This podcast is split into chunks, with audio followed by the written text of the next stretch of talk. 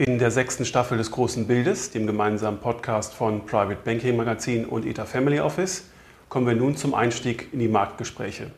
Und die mache ich mit niemand anderem als mit Robert Halber von der Bader Bank. Mit Blick auf Tapering hat er diesmal warnende Worte und er warnt noch vor anderen Dingen. Viel Spaß!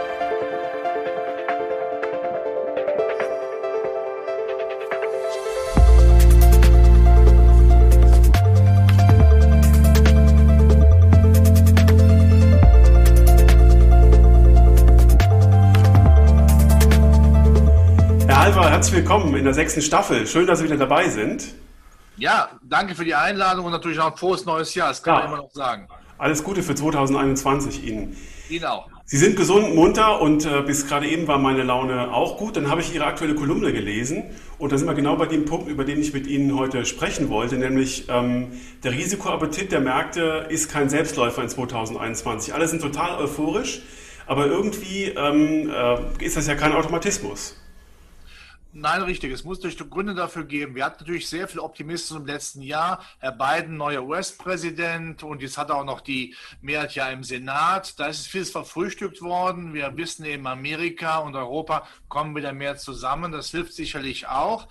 Aber wir wissen natürlich auch, wir haben den Lockdown, wir haben das Impfchaos äh, in Europa und in Deutschland. Das zählt natürlich ein bisschen an den Nerven und man darf es auch so ausdrücken. Wir haben wieder etwas mehr Zinsangst, weil in Amerika die Renditen wieder gestiegen gestiegen sind auf ja. ein Niveau, äh, das wir zuletzt vor der Corona-Krise hatten. Und wir wissen alle natürlich, seit elf Jahren haben wir natürlich eine Liquiditätshoste, die getrieben ist durch billiges Geld. Mhm. Und äh, was hat denn diese, diese Zinsveränderung in den USA angetrieben? Also kaufen die Leute jetzt wieder Anleihen oder? Nein, Amerika macht ja mehr Schulden. Herr, Herr Biden kann ja jetzt durch seine komplette Mehrheit durchregieren. Das heißt, er wird deutlich mehr Konjunkturprogramme lostreten. Und wenn die Konjunktur dann spätestens ab dem, ja, sagen wir, zweiten Halbjahr dramatisch dann auch anziehen wird, ist die Gefahr immer groß. Dann kommt die Inflation zum Tragen. Viele konnten ja gar kein Geld ausgeben. Da wird durch einiges nachgeholt. Das treibt dann die Inflation nach oben. Und dann, äh, selbst wenn die US-Notenbank jetzt ja sagt, wir werden ab dem zweiten Halbjahr eine fulminante Konjunkturentwicklung haben, dann kommt das böse Wort Tapering wieder zum Vorschein. Genau. Ja, Tapering, also ja, übersetzt, also die Reduktion der Nettoanleiheaufkäufe, das könnte dazu führen, dass die Renditen dann steigen. Aber ich bin mir sicher, so schlimm wird es nicht kommen. Meine Meinung ist ja, dass dieses apokalyptisch verschuldete Amerika ja nie mehr auf wirklich auf Mutter Natur verzichten kann, auf die FED, die ja eigentlich dann dafür sorgen muss, dass Amerika nicht hinten drüber fällt. Und das Gleiche gilt ja eigentlich auch für Europa. Und in Europa sprechen das die Politiker noch nicht so richtig aus. Aber ich habe ja jetzt im Rahmen dieser, äh, dieser Staffel auch mit äh, Vermögensverwaltern gesprochen, die eigentlich alle schon sehen, dass wir in dieser Modern Monetary Theory angekommen sind und dass wir, wie sie es eigentlich schon seit wir gemeinsam sprechen, seit sechs Staffeln, ähm, äh, dass wir diese Schulden nicht zurückbezahlen werden, die wir gerade machen. Und ja, genau. Dass, dass die Notenbank jetzt äh, gleichzeitig, vor allen Dingen in Europa, noch eine moralische Rolle übernimmt und Gutes finanziert, ist ja nochmal ein weiterer Vermögensschub, oder? Ja, ganz klar. Wir reden ja nicht mehr von sozialer Marktwirtschaft, sondern von marktwirtschaftlichem Sozialismus. Wir haben ja gerade durch die Corona-Krise gemerkt, dass sehr viele Politiker Lust gefunden haben, dass der Staat sich für mehr einmischt.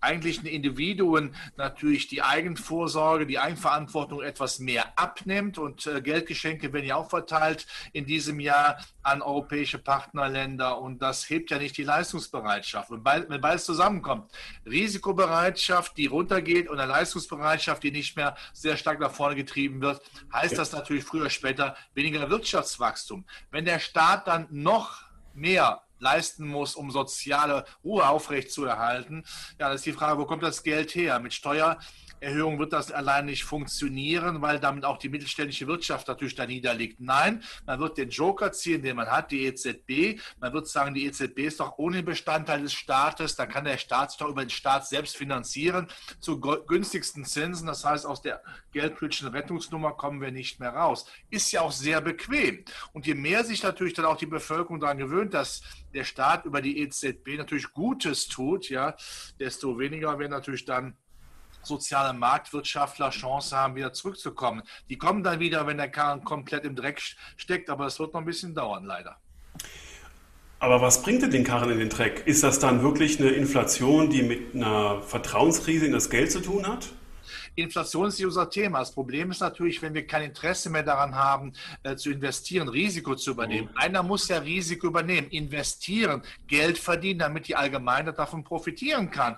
Wenn ich jetzt im Augenblick lese, dass ja äh, unsere heutigen Jugendlichen ja äh, am liebsten Staatsbeamte äh, werden, da ist nichts gegen zu sagen. Wir brauchen noch Staatsbeamte, aber es können nicht alle Staatsbeamte werden. Einer muss das Geld eben auch verdienen. Ja, ja und das ist eben im, im Industriebereich, im Dienstleistungsbereich. Wenn da aber das Risiko nicht mehr äh, gerne eingegangen wird, weil auch gesagt wird, ach, das macht der Staat schon für mich, da brauche ich gar nichts zu machen.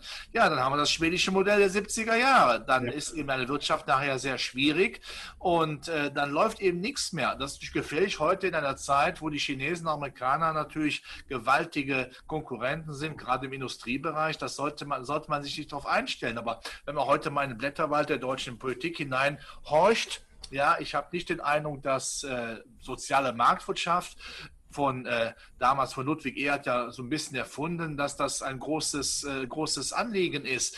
Ähm, ich bin ein großer Anhänger des Ordoliberalismus, nicht des Neoliberalismus. Mhm. Und Ordoliberalismus ist ein Motto, der Staat sorgt für die Rahmenbedingungen und lässt ansonsten die Marktwirtschaft einigermaßen laufen. Das heißt, der Staat schaut, dass nichts äh, kaputt geht oder dass man hier keinen Turbokapitalismus hat. Aber das ist ja heute schon etwas so Böses, äh, auch nur Marktwirtschaft in den Mund zu nehmen, äh, da hat man vergessen, dass Marktwirtschaft Deutschland im Zweiten Weltkrieg groß gemacht hat. Und das wollen wir jetzt nicht mehr haben. Das ist faszinierend, wenn man das äh, so sieht.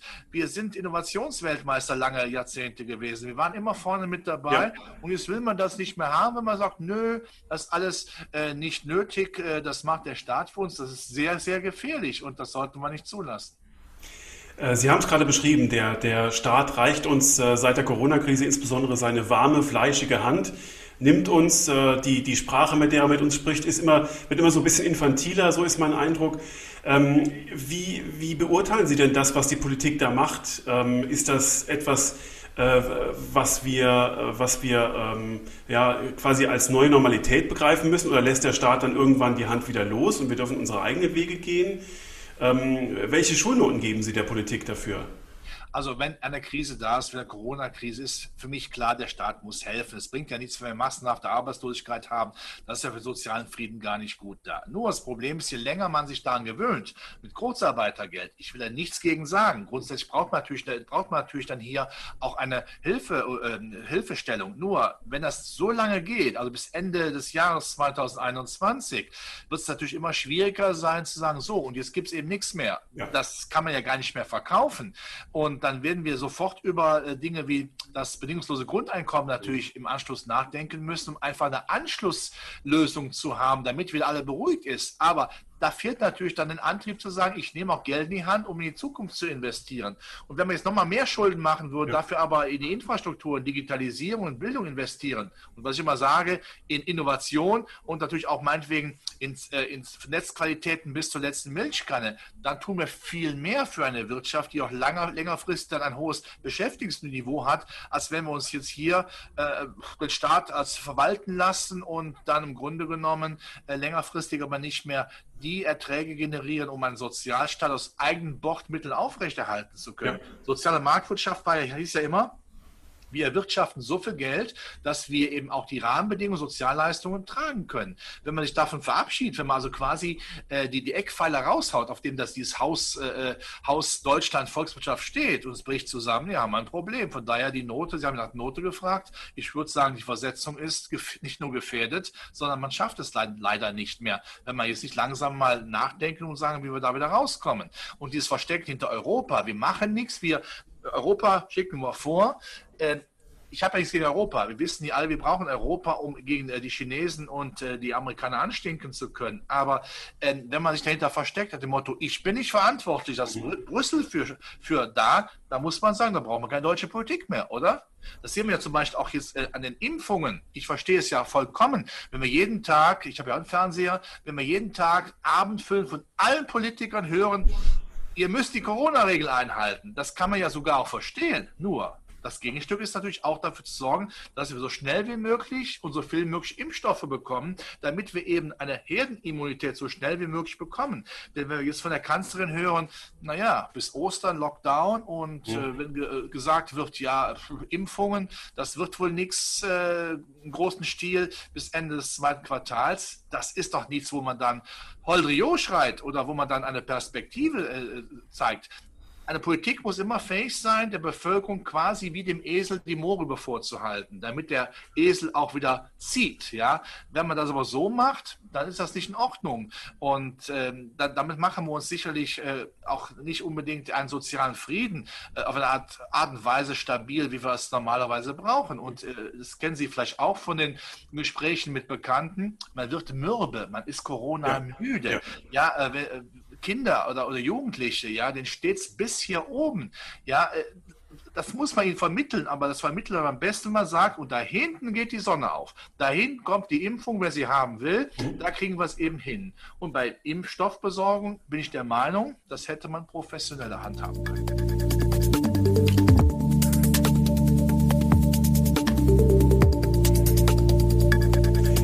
Jetzt beschreiben Sie etwas, was die Politik ähm, getan hat, um wahrscheinlich tendenziell eher den großen Unternehmen zu helfen. Und da kennen wir auch genug Beispiele, wo es dann über Staatsbeteiligung und äh, Bürgschaften wirklich große Pakete gab.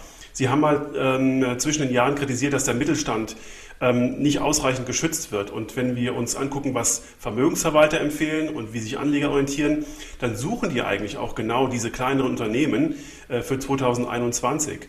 Ähm, ist das wirklich ein, ein, ähm, eine Politik, die nachhaltig diesen Mittelstand schädigen kann, aushöhlen kann und dann dafür sorgt, dass die großen Konzerne noch größer werden und die Verhandlungsmacht der, äh, der, der, der, großen Unternehmen, die dann von den Zulieferern aufkaufen, also dem Mittelstand, äh, noch größer wird?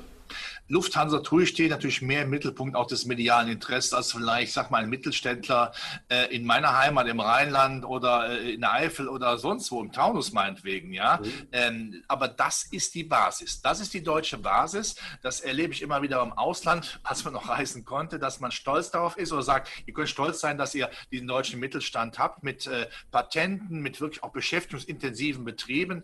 Äh, aber es fällt eben nicht auf in Medien, wenn da mal dann eine Firma beim bankrott geht, über, übernommen wird. Und wenn ich überlege, dass ja viele auch Betriebsgründer alt sind und äh, die Nachkommenschaft nicht bereit ist, den Betrieb zu übernehmen. Das muss ja auch keiner. Jeder muss das ja, ja so machen, wie es äh, für richtig hält. Aber da ist natürlich die Gefahr sehr groß, dass man sagt, oh komm, da klingelt mal ein Chinesen, ein Amerikaner oder äh, ein Russe oder, äh, oder jemand aus dem arabischen Raum sagt, ich hätte gerne das Unternehmen aufgekauft und da ist eben futsch. Und damit geht natürlich auch Know-how verloren, auch für den deutschen Wirtschaftsstandort. Darum geht es ja auch. Also von daher muss man sich genau um den Mittelstand kümmern, was man früher immer gesagt hat und gemacht hat von der mhm. Politik. Politik.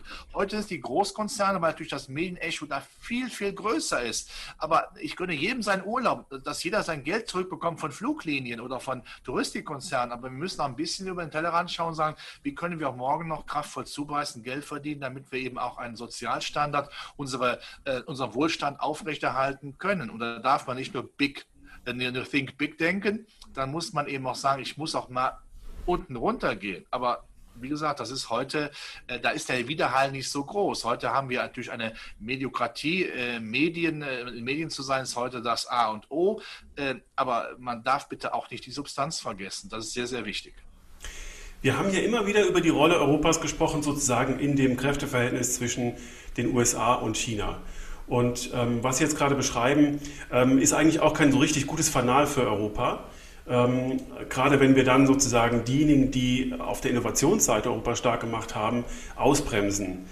Hm, wie können wir uns denn als Anleger da positionieren? Also dann gehen wir weg vom europäischen Mittelstand, der ja durchaus innovativ ist, vielleicht nicht so sehr die Dieselmotorenkonstrukteure oder die, die jetzt quasi in der zweiten, dritten Welle anfangen, Elektroautos nachzubasteln. Ähm, äh, wie können wir uns da aufstellen? Müssen wir uns nach China orientieren, mehr USA, Tech-Konzerne oder was können wir machen? Also Hightech-mäßig machen wir uns nichts vor, ist natürlich Amerika und China sind die außen vor. Wenn die Chinesen ihren Kapitalmarkt mehr öffnen, auch für Europa, für Investitionen, weil sie natürlich gemerkt haben, die Europäer könnten wieder mit den Amerikanern zu stark anwandeln unter beiden. Das wollen wir, die wollen ja Europa nicht von der Fahne lassen, die wollen wir hin, weiterhin auch äh, stark an Peking, an China dann anketten, äh, anketten ist das falsche Wort, aber anbinden. Ähm, dann haben wir natürlich äh, mit der Sicht aus Europa in China und äh, Amerika schon Möglichkeiten. Digitalisierungstechnisch sind wir eben nicht so weit. Wir haben immer noch sehr starke zyklische Werte, auch gute Werte, da müssen wir nicht drüber nachdenken. Und auch wenn diese Werte ja im Ausland dann ihre Umsätze immer mehr machen, solange sie ihren Verwaltungssitz ja in Deutschland haben, sind es ja deutsche Unternehmen. Die kann man, oder europäische Unternehmen, die kann man auch weiterhin kaufen. Ich glaube sogar, dass Europa in diesem Jahr eine gute Chance hat, mhm. äh, vom Aktienmarkt her äh, diese langfristige Underperformance zu Amerika zu verlassen, zumindest irgendwie mitzulaufen. Ja? Aber ähm, das, das ist der Aktienmarkt, das ist das eine. Und das sollte man auch machen. Aber das andere ist natürlich, dass äh, die Substanz, die Beschäftigung, der Wohlstand mhm. in Deutschland für die Masse, Wohlstand für alle hat das mal Ludwig Erhard genannt, ja. dass das ein bisschen verloren geht. Ja? ja? Aber das interessiert natürlich die Börse an der Stelle nicht. Die Börse ist in der Beziehung ein kalter Christ. Da geht es nur darum, wo kann ich Geld verdienen. Gute Überleitung zur letzten Frage. Wir haben ähm, beim letzten Mal festgestellt, dass der ähm, Vermögensverwaltungsmarkt in Deutschland extrem davon profitiert hat, was, was gerade geschehen ist. Das heißt, die Anleihen haben an Attraktivität verloren. Sie haben es auch heute nochmal beschrieben. Ähm, eigentlich muss man in Aktien gehen, man muss sich längerfristig aufstellen, man muss ein bisschen komplexer denken und mehr Risiko nehmen. Und ähm, die Banken und die Vermögenshalter haben davon profitiert. Ähm, ist das etwas, was wir jetzt ähm, langfristig so sehen können? Das heißt, können sich Vermögensverwalter jetzt ähm, zurücklehnen? Normalerweise in solchen Krisen kann man sehen, naja, die Vermögensverwalter, denen es äh, nicht so gut ging, die kleineren bis mittelständischen haben da schon drunter zu leiden gehabt. Es gab Fusionen, es gab auch welche, die haben aufgegeben. Das ist jetzt hier in dieser Phase nicht so, was ja gut für Ihr Haus ist, gut für uns alle ist. Wir brauchen Konkurrenz. Ist das, ist das eine, eine Stärkung insgesamt für den, für den deutschen oder deutschsprachigen Vermögensverwaltungsmarkt, was wir gerade sehen? Das ist ja eine Sonder, äh, Sonderkonjunktur, die wir ja seit 2009 haben durch das billige Geld, das immer billiger geworden ist, wo, wo ich davon ausgehe, dass es auch uns an sich nie mehr verlassen wird, allein um die Schulden noch einigermaßen stemmen zu können. Da werden die Renditen mal ein bisschen hochgehen, aber nicht so gewaltig, dass man sagen muss, raus Aktien rein, wieder in das typische äh, deutsche Sparbuch oder äh, in äh, Geldpapiere. Das sehe ich eben nicht.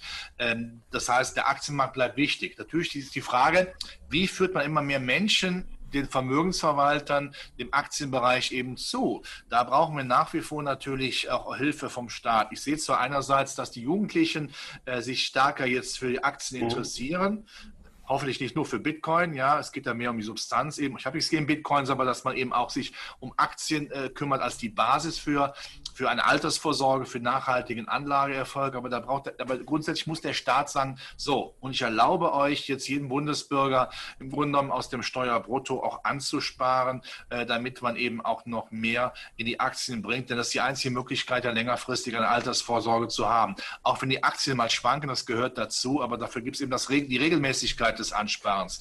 Das ist die beste Erfindung, die der, wie ich finde, eine der besten Erfindungen, die die Finanzmärkte gebracht haben, das regelmäßige Ansparen. Das muss eben dann aber vom Staat kommen. Da muss der Staat die Möglichkeiten geben. Wenn man aber eigentlich Aktien verteufelt oder gar nicht davon redet, ja, Flüsterpropaganda nur macht, dann ist das das äh, falsche Mittel. Denn äh, die Zinsen können es nicht mehr bringen. Das weiß jeder, wenn ich überlege, wie viel Schulden wie Deutschland macht ja wieder diesem Jahr fast 200 Milliarden äh, neue Schulden.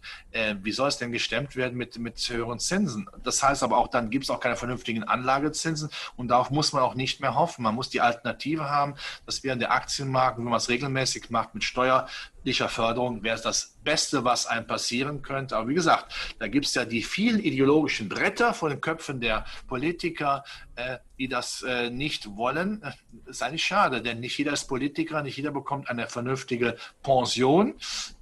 Ja, das ist, aber das ist dann leider zu kurz gedacht. Man muss an die Breite denken. Volkskapitalismus ist das Wort. Genau. Nicht Sozialismus, Volkskapitalismus. Genau. Jeder soll daran teilhaben, eben auch an den Aktienentwicklungen. Hätte man, hätte man in den letzten äh, elf Jahren eben auch breite Bevölkerungsschichten noch mehr in die Aktie gebracht, sähe es ja besser aus. Ich verleugne ja nicht, dass es auch massive Einbrüche gegeben hat. Neuer Markt oder Finanzkrise, Immobilienkrise. Ja klar, da stehe ich ja auch zu. Nur, äh, wir haben alle Krisen haben wir mehr als überkompensiert. Und die Renditen, äh, die man ja auch im letzten, letzten Jahr verdienen konnten und wenn es um Ansparpläne gewesen sind, ja, schlagen ja jedes Zinspapier um Längen.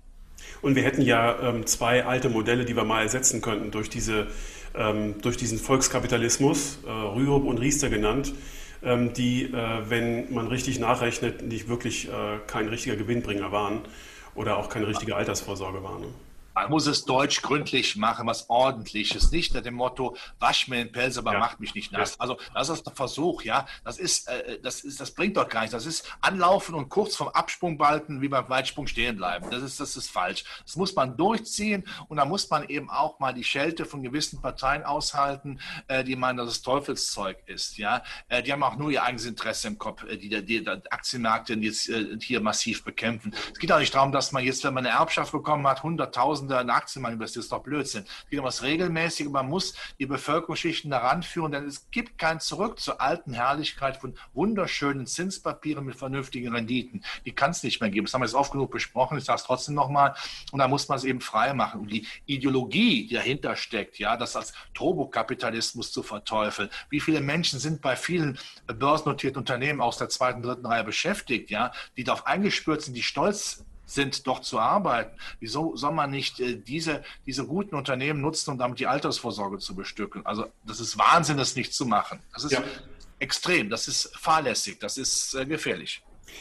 Mal sehen, ähm, wie der nächste Bundeskanzler das handhaben wird, ob er bayerisch spricht, ja. ob er rheinisch spricht ähm, oder westfälisch ähm, oder ob es ein Grüner ist. Wir wissen es nicht. Wir sind gespannt. Das Jahr 2021 wird richtig spannend. Und ähm, wie Sie auch eingangs sagten, kein Automatismus ähm, für eine unendliche Risikoappetitparty. Herr Halver, vielen, vielen Dank für die Einblicke.